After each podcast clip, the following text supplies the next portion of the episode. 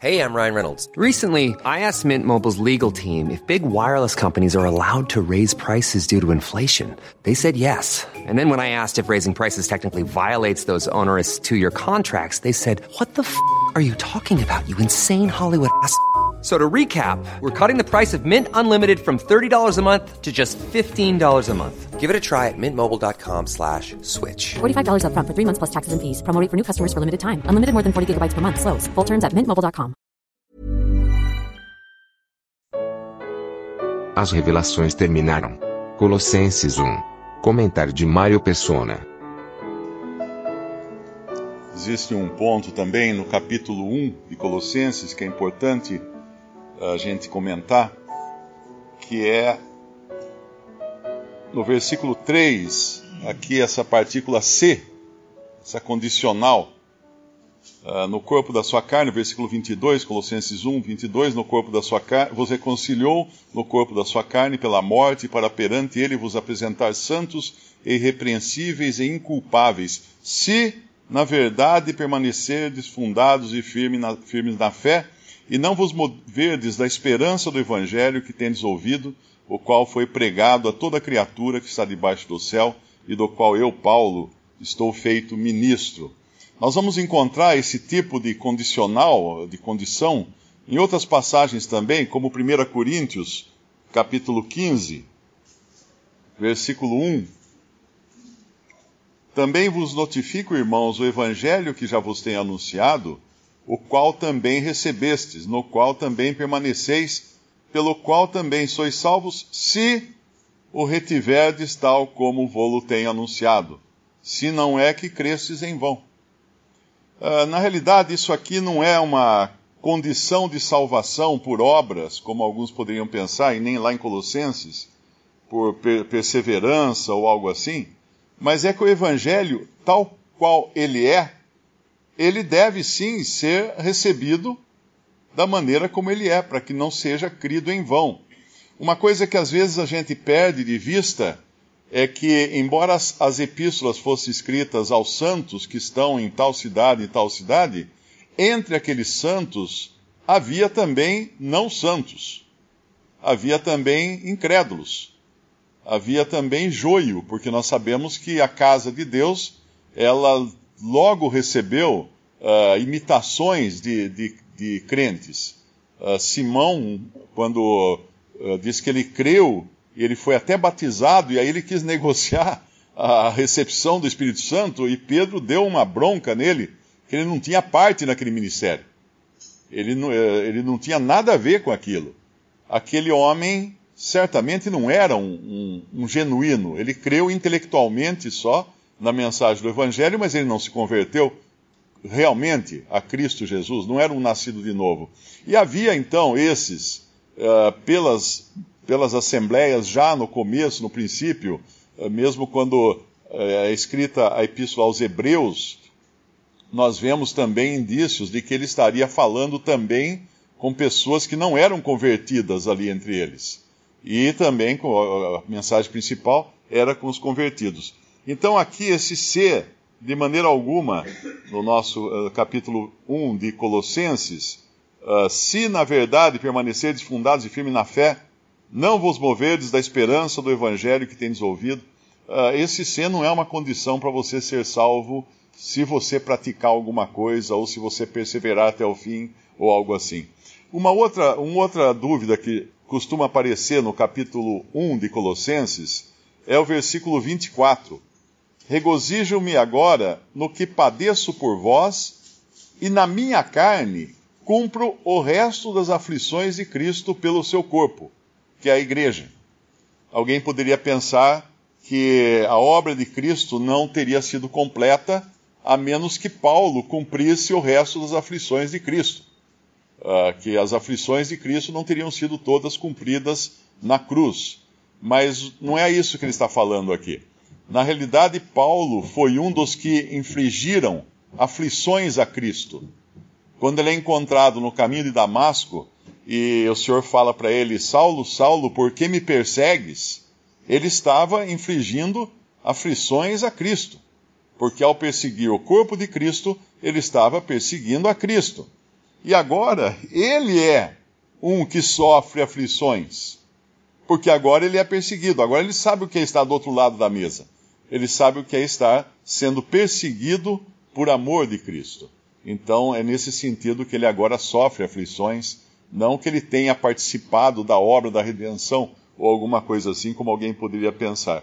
Ah, depois no versículo 25, uma, um outro ponto que é importantíssimo também, quando ele fala, é, final do versículo 24, ele fala assim: pelo seu corpo, que é a igreja, da qual eu estou feito ministro, segundo a dispensação de Deus que me foi concedida para convosco, para cumprir a palavra de Deus, o mistério que esteve oculto desde todos os séculos e em todas as gerações, e que agora foi manifesto aos seus santos, aos quais Deus quis fazer conhecer quais são as riquezas da glória deste mistério entre os gentios, que é Cristo em vós, esperança da glória.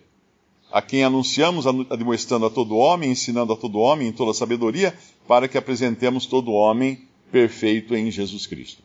Aqui Paulo dá uh, um detalhe importante do seu chamamento, que foi receber um mistério.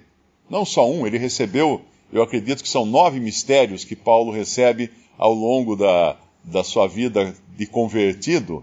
E mistério na Bíblia é algo secreto. Não é algo que é misterioso, né? Que, como filme de terror ou alguma coisa assim. Não. É algo secreto os mistérios de Deus estavam guardados em Deus antes da fundação do mundo. Eram mistérios que não foram revelados nem aos, nem aos profetas do Antigo Testamento. Nos evangelhos, ninguém sabia desses mistérios também, porque eles seriam revelados a Paulo. Quando a igreja foi formada em Atos 2, aqueles, aqueles primeiros cristãos, eles não sabiam exatamente o que estava acontecendo. Para eles, aquilo era um reavivamento do judaísmo, porque eles, eles achavam, tanto é que até o capítulo 6 de Atos, é dada a Israel a oportunidade de se arrepender. O Senhor, no capítulo 6 de Atos, no apedrejamento de Estevão, o Senhor está de pé. Ele ainda não tinha se assentado à destra da majestade nas alturas, ele estava em pé. E, e, e, Estevão, no, na sua morte, clama por perdão para aquele povo. Mas é claro, eles não aceitaram e o Senhor Jesus sentou-se.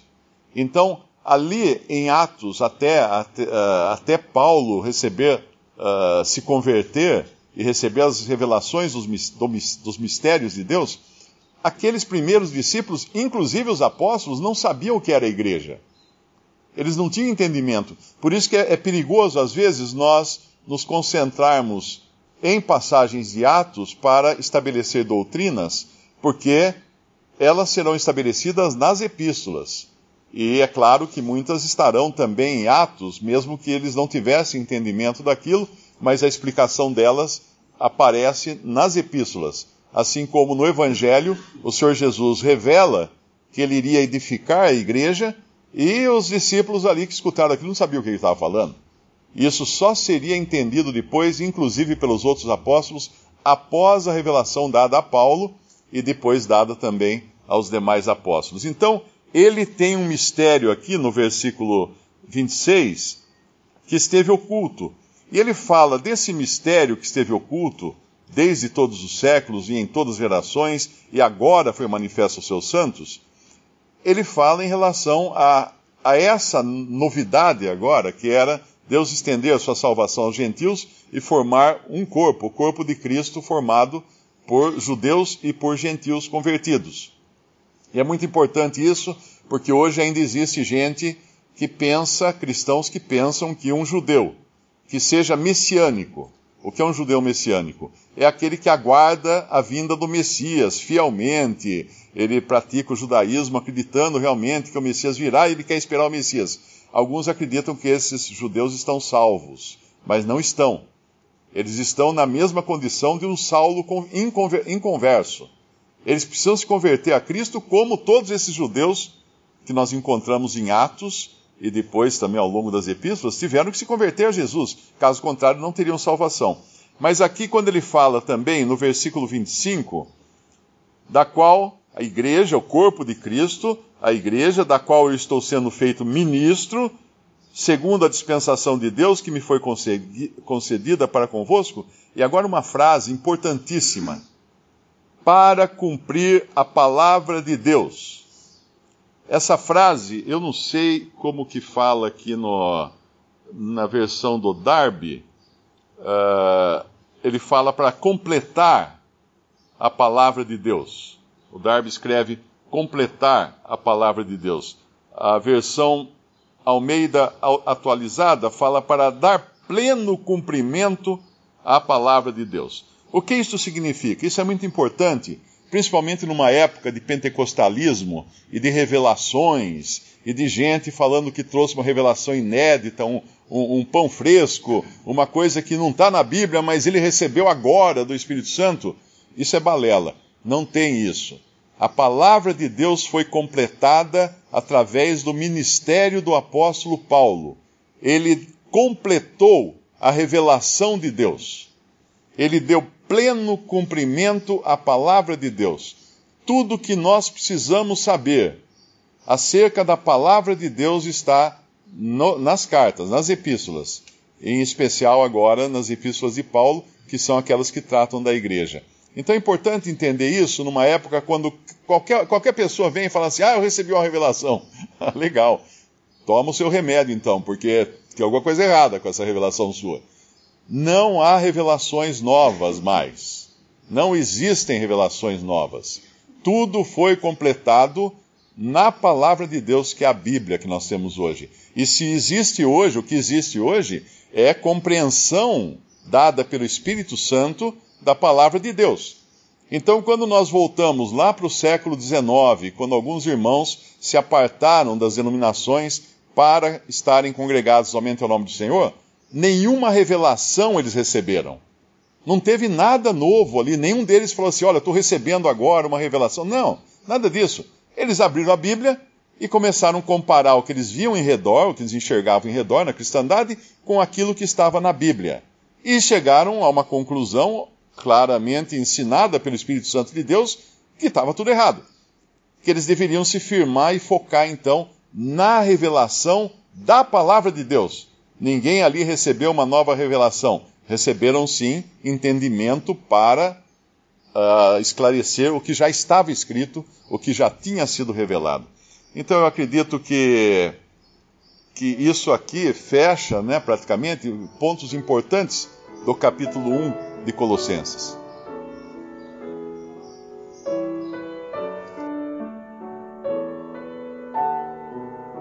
Visite respondi.com.br. Visite também 3minutos.net.